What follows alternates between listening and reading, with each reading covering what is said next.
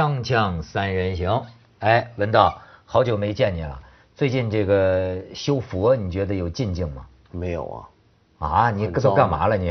对啊，我就是整天在五欲六尘是吗？对对对对，就是非常的昏沉，很不好。我刚刚其实今天才从马来西亚回来，还其中一个主要的事就是参加那边一个佛教的文艺营，那么跟他们讲一些东西。但我觉得很惭愧，看到那边的师兄他们修的比我好太多了，他们真的很精进。你现在每天每天还保持一定的修行的时间吗？没有啊，没有啊，所以我就糟糕嘛。现在太忙了，就是做不了很久，就整个心不定。哦，你看看。退步了，但你一年会有一段时间去，是的，一年会有，是吧？那还是很必要，因为要不去的话，总会觉得不太好。但那个倒其实那不是好现象，那对我来讲变成有点像是人家等于一年要放次假，对不对？变成一种依赖。但修行这个东西，你不能把它当成是一个好像按摩、水疗那样的一种依赖的代替品。嗯，它应该是坐上坐下，天天保持的嘛，那是很重要的一件事情。那我现在就是退步了。嗯，我觉得要好好惭惭愧一下，反省一下。也可能你是现在跟不上这个现代出家人的这个潮流，你跟不上节奏了，是吧？跟不上节奏了，对吧？有的时候这个实在是修行不过关，你可以结个婚试试。这已经试过了。对，香港，香港，你知道吗？最近出来了一个市之定，是市之定是就在咱们大埔附近。对，这个庙不远不远，是吗？是，对，这个庙的经过过。女住持，嗯，原来也是个内地女子，后来到了这个香港，跟那个宝莲寺那边好像关系挺密。后来呢，在那出家，在那出家。现在他就是大埔附近这个什么庙啊？定慧寺。定慧寺。定慧寺的女住持释之定，最近被人揭发，他已经被香港警方好像是这个抓了。呃，入境处。呃，入境处啊，呃，抓了有男有女，说他两次跟两个和尚结婚，都是内地的这个和尚，释之定。而且呢，你可以看看他的照片，这个这就是定慧寺啊，定慧寺。然后你再看，这个左边这个就是释之定，嗯，哎，你瞧这大手啊，右边这个据说是举报他的这个人，然后进嘛，翁建京，然后就刘家良的，嗯，哎，这就是跟宝莲跟宝莲寺的现任住持释智慧啊，释智慧啊有点关系啊。然后你再看这儿，瞧见没有？狗仔队记者有的拍了，说他拿着金色的 iPhone 六，嗯，说他仔细看他腿，他穿着黑丝的这个长筒袜，嗯，然后坐的是大奔啊，然后这个还有吗？我看看，啊，这是什么？在他的屋里还发现了假发，你个尼姑，尼姑你带这屋里准备假发，十几种化妆品啊，十几双那个那个名牌的那个皮鞋，然后有一个假发，你问他假发干什么呢？他个光头，他怎么会到他屋里去拍的？有搜查令啊，他这不晓得怎么拍的，反正入境处人员上门了，入境处人员上门了，这这就有有有这个，然后呢，现在被揭发出啊，他根本就没住在庙里，他是每天晚上一个几乎吧，每天晚上有个七人座的那个那个车呀。他他回他回哪睡啊？比华利山的那个别墅。就他他是你邻居，你邻居豪宅啊！你在我现在见过他吗？哎呀，我可能会所里泳池不知道。你曾经有没有看过一个一个这个光着头的一个女的在 游泳池里相会？我们那个我们那个游泳池风景很好，人是没有。要有光头就最多闻到了。好家这住持晚上回去到比华利山这豪宅去过夜。所以现在给揭发出来，而且说他这个庙里这有赤字，几几百万的什么这这这这种，呃，好像说有几十万讲不清楚。嗯。本来说这个庙收入一年能达到两百万呢，啊，对，还给弄出赤字。其实这事儿是这样，就翁静晶呢，你知道是就刘家良的刘家良先生的遗孀嘛，那是一个很有名的一个人，在香港也很聪明很厉害，是个律师，过去的演员嘛。那么他是偶然之间发现这个寺庙定慧寺。然后就发现这个寺庙很破烂，然后这个住持呢就跟就在大埔墟附近，对，就就在这个大埔山上，离我们这不远。然后就跟他解释说，我们这个寺怎么样怎么样不容易，你看它又残破，哎呀不够钱维修什么。那翁静晶一片热心，就帮他，就说我来跟你想办法筹款。那么呢，给他架设一个网站，你知道这事儿连我都 都有点关系。哦是吗？是我我我母亲，你是证婚人是吗？我母亲。那有一天也去那看，他们是一群一群他们那些师奶们啊，那边我的阿姨啊什么一帮人啊去玩耍，经过那寺看到，哎呦这真的很破烂，说他们也看了那个网页，看了翁基金的呼吁，说那要捐点钱。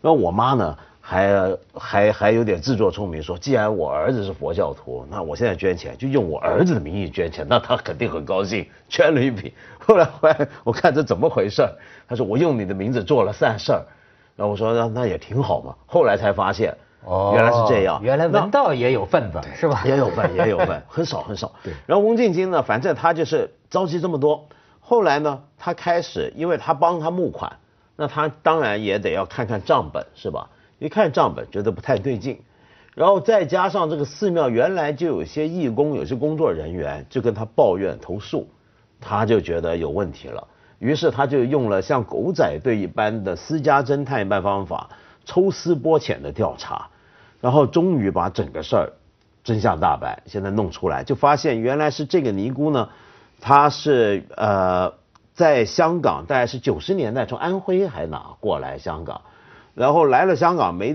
两三年之后呢，她先是透过结婚来到香港，后来跟这个香港老公离婚，再过两三年就到了宝莲寺出家，出家再没多久呢，就被来到当这个寺，这个寺跟宝莲寺很有关系。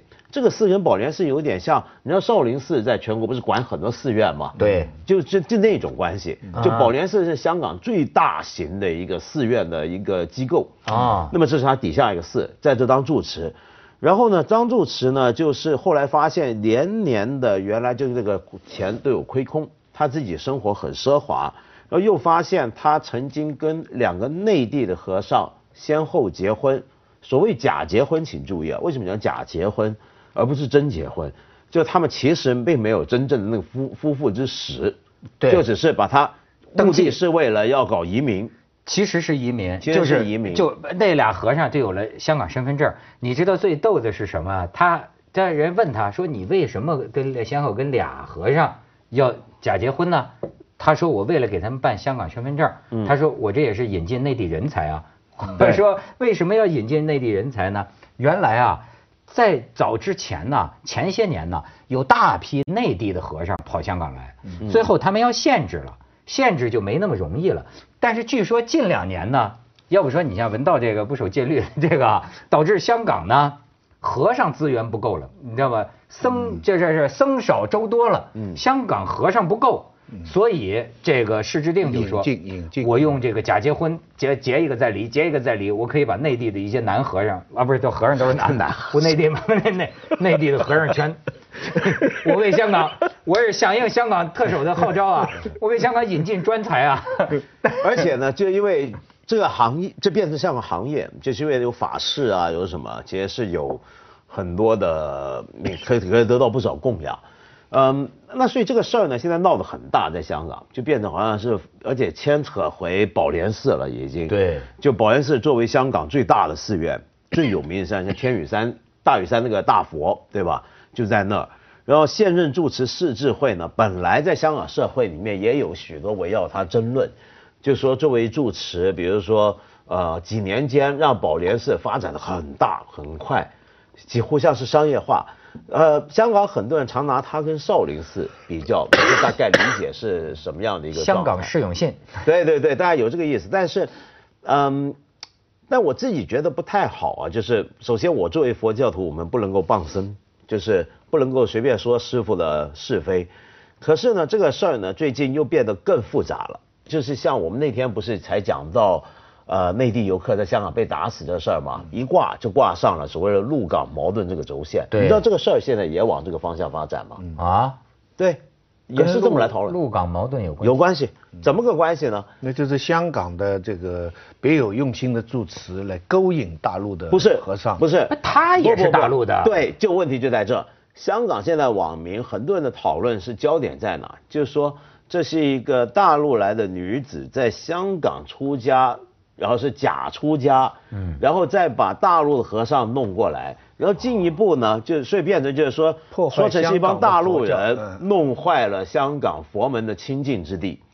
然后呢，再下来呢，这个讨论呢，现在很多香港为了要谈这个事，你得有根据嘛，对不对？嗯就说回去就讲到大陆的佛教界的乱象，你比如说大陆有许多的出家人原来是结了婚的啊，在他们看来稀松平常，没什么了不起，所以到了香港也这么搞。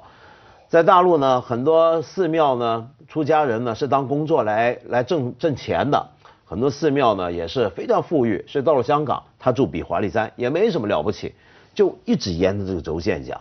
那么再讲下去呢，我觉得比较实质的伤害是，因为宝莲寺其实现在这位释智慧法师快要离任了，嗯，下一任的住持正好是从大陆来的，哦是南京栖霞寺现在的静音法师。那么于是大家就说，难道是谁指定的呢？是现任的宝莲寺他们自己决定的内部决定，所以他们就说啊，这表示整个宝莲寺作为香港佛教界的中流砥柱，现在要彻底沦陷在大陆出家人手上。而大陆出家人是什么模样呢？就这个样，哦，你懂了吧？现在这个这个事所儿以你看，又闹成这样，他这个释智定佛界人间实在纠缠不清，就是破坏了大陆的这个呃和尚的集体形象。大陆和尚，他办过来这两个相相相相后结结婚这俩男的呢，就是一直一个叫释志光，一个叫释志强。都背得出来这么多，所以他不是背得出来，是因为他们管他们仨人叫光定强。释智定、是指光、是指强、光定强。我提一个常识性问题了：香港和尚可不可以结婚呢？法律规定可以。法律规定可以的。为什么呢？因为你就等于神父，天主教神父啊、你佛教的出家人，你之所以不能结婚，你遵守的不是法律，你遵守的是这个宗教法律。上你也是个公民嘛？那么那么那个佛界里边，就就你一个宗教里边说可不可以结婚的？当然不行了。当然不行，中原佛的中中土佛教是绝绝绝对不行。汉传佛教嘛，嗯这是犯了根本大戒。那么，但是呢，我说真的，这个说回来，说我们内地佛教的这些情况啊，的确现在是有数目不小的 出家人其实是结婚了的。我还就这事儿问过，真的就问过这么一个出家人，他说。那按照中国中华人民共和国法律，我是公民啊，我享有这个婚姻自由啊。他也直接就是这么回答我。对，对我，我甚至听过更多，我还亲身见过一些更匪夷所思的事儿，但那些就不讲了。那所以呢，这回呢，这个事儿，比如说香港网民，当他们要谈说这是所谓的大陆佛教来来搞乱了香港佛教，他们就从网上很容易找这些材料。可是这种视角，就像那天我们讲那个游客那事儿，你如果把所有的事都只用这个轴线挂到这一条这个角度来看，那问题就很糟了。你比如说，接下来大家呃还在还不清楚情况的时候呢，就开始批评宝莲寺，说你连现在连下一任住持你都找大陆人了，难道香港就没和尚到这程度吗？嗯，那我觉得这个就很不像话。为什么呢？因为接下来要接任的这位静音法师啊，就我自己是很尊敬他的。就就我讲，香港很多真的知道情况的佛教徒都很期待。为什么呢？因为静音法师，你知道他什么背景？他是当年中国第一批就改革开放后的所谓的南传五比丘之一。什么叫南传五比丘？五比丘，你知道这个想法是当初佛陀证悟之后，他首先点化的一批是五个比丘嘛，对不对？嗯，是当年改革开放之后，赵朴初朴老，他当时派了选派了五个中国的出家人年轻人去斯里兰卡读书学南传佛教，他就是这五比丘之一。哦，这位净音法师去那边八年，取得了硕士学位，学会了巴利文、英文，然后各种语言技术非常好。接着，他又去了伦敦大学念佛学博士、宗教学博士。那么是大概是中国第一批出家人留学欧洲，用现代学术方法学习佛学回来的人。他专门研究的题目恰好就是戒律。嗯，因为他在斯里兰卡发现，因为那是佛教国家，他看到那边的出家人在街上很受尊敬，所以他就在想到底这个出家人那边的出家人持戒也很亲近，他就在想这个持戒清净对于僧团跟社会之间的关系，所以他其实觉得中国的佛教的确是有制度跟戒律的问题，这个向来就是他最关心的课题之一。然后后来呢，他过去其实在香港待了很多年，他本来就是宝莲寺的监事，啊，哦，因为他已经在这待很多年了。他来后来回从伦敦回来就到了香港，在港大还开了一个佛学研究中心。这个佛学研究中心现在可能是全华人世界里面其实这个学术地位最高的一个研究中他心。所以光定强最应该听听他讲戒律，对吧？对，因为他就是一个学问僧，就是呃，就是修想修行又好。那我觉得他后来到了回到南京，也在大学教书嘛，在南大。嗯我觉得这次他回来是很好的一件事。听听下来，他来宝莲寺那等于是吃亏了，应该把他调到少林寺去。这个是是永信吧？是不是叫？是永信对对啊，怎么没消息了？我现在好挂说没事儿念他了嘛？不是说证明说查不出事儿嘛。你这这这，我就认为无罪推定嘛。对啊无罪推定嘛。你就是说，你不能因为想当然呐，嗯你你你没找出证据，确认他有孩子有事儿，那就得假定他没事儿。但有报道吗？说他没事吗？也没有。没有报道说他有事儿啊，没有报道说他发现了什么证据说他有事儿啊。我而且我现在还有一个觉得，就是说你从释永信的惹起的风波呀，我就想，甚至有法师跟我那么说，就是说，哎，在今天这个年代啊，出家不是一个好的选择，他都不建议他的信众们出家，说这个披上袈裟呀，事更多呀，就是现在你在庙里是非之地。更加影响你的清净。当年释迦牟尼这个僧团，那个时候你加入僧团有助于你的修行。他说，但是现在社会生活环境都变了，你真要说你这个居士在家居士，其实就是说，这个法师就是说在家修行还得清净。你真呃剃过剃度进了庙，介入那个庙里边的是非，你心里更乱。的的确有可能，为什么？因为其实中国历来佛教就比较麻烦在这儿，因为你的寺院呢，你比如说啊、要要要发展的好，你你很难免就会有庙产，人家有供养进来，就有金钱。嗯你寺院越大，越是名刹，你收的钱越多，然后里面人也多，是吧？出家人也多，就有人事管理问题、财务问题，所谓的寺庙发展问题。所以整个结构其实是个跟俗家的社会组织没有什么大分别。然后再加上在中国还比较特别，我们所有这些寺院还要接受一些像佛教协会啊、地方政府啊、跟党啊各方面的关系啊、联谊啊，然后有很多的任务。没有你出了家，但是你还是要爱国、爱党、爱教，对不对？那那那那所以很种种的东西，反正很多事儿其实让你你并没有真正很出家的感觉就是了。嗯，没错。哎，释永信最近有出来，有新闻里有出来，就出席了一个什么活动。我现在发现但是有很多相矛盾的呃呃这个报道的，我觉得。呃，对，嗯这释永信这个，就像有些时候咱们就说的就是查某个别官员这个一样，哎，你看什么时候他也出来一个新闻，他出来，那出来大家也就据此信息，你看。释永信接待了一个韩国来的少林文化什么团，好，嗯所以这看来没事儿看来没事儿。你看中国人就是这么看问题的。我是真的觉得，就是，哎，真的应该虽然这释永信，当然你看看他这个长相，对吧？你可能会觉得他有事儿，但是呢，我能理解。但是呢，就是你不管怎么说，我就始终就是说，不能搞有罪推定。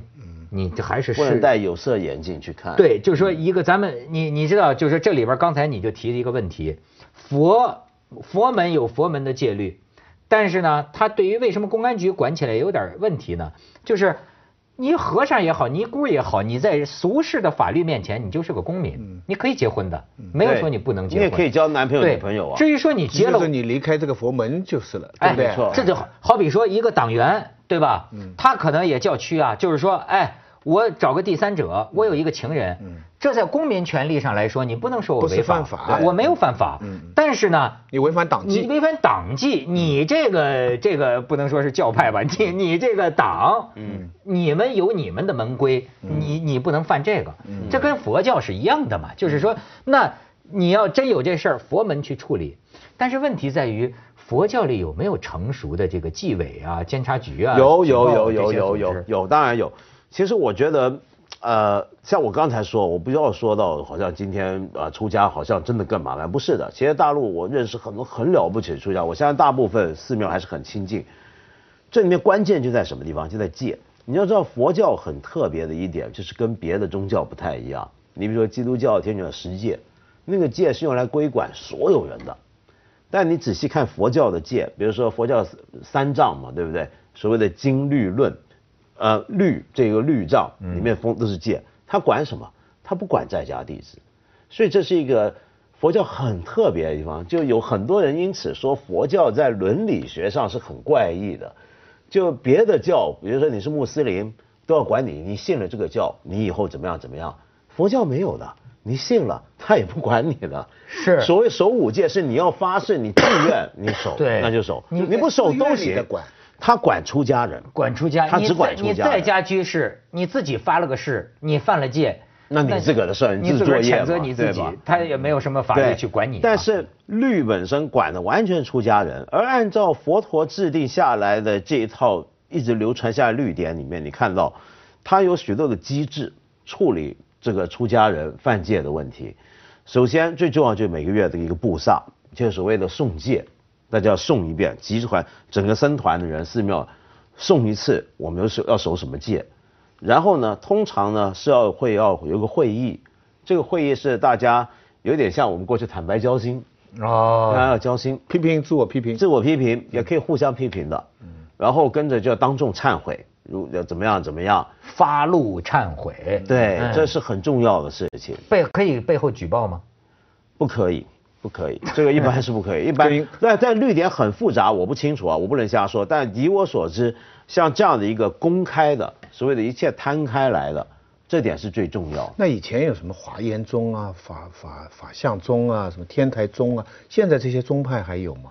呃，那些都是历史上的宗派，所谓的中国佛教八宗呢，实际上到现在没有这样的一个严格分野。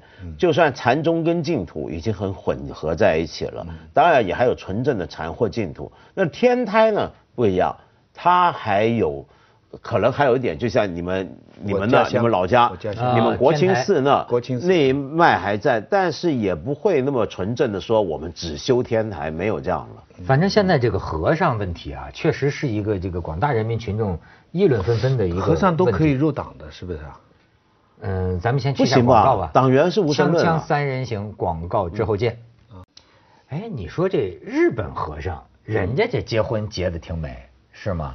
对，但是我觉得这里面有很多误解。我们总以为日本好像就是戒律很松弛，当然日本严格来讲，你可以说他们的出家人没有守这个比丘戒，还有那个一休著名的对什么狂禅师嘛，哈呀，整天那就跟妓女啊玩一块写艳诗，你看过他写那个诗吗？对，就都是歌颂女人的阴户怎么美啊，什么都是这样的，对对，跟奥多姆也挡了，对一休对对没错，一休禅师，黄僧嘛，嗯，那么。可是我觉得日本是很特别的，他有自己一套。你严格说，他们都没有守比丘戒，他们只守大乘菩萨戒。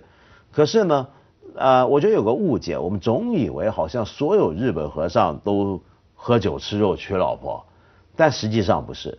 我记得去年我看一个调查说，日本大概其实有六到七成的出家人是单身的，然后还有大概四成多是吃素的。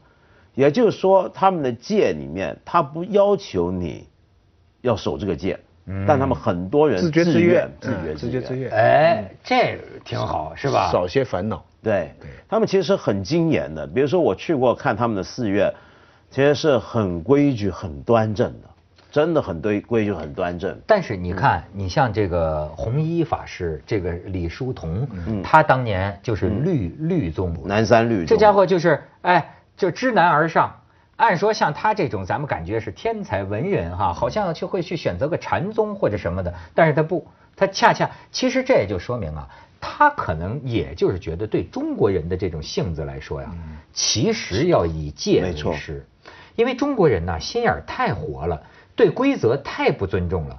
你像到最后，中国禅宗发展到那就已经都无所谓了，是吧？甚至我还听和尚，就咱们这个这个解释太多了，对吧？就是说，哎，这个有这戒，你知道吗？还有遮戒，还有破戒。说不吃肉吧，说有的时候呢，我因不能因为我不吃肉啊，让同桌的人对佛教有一个不好的印象，所以我可以随顺你们吃两口。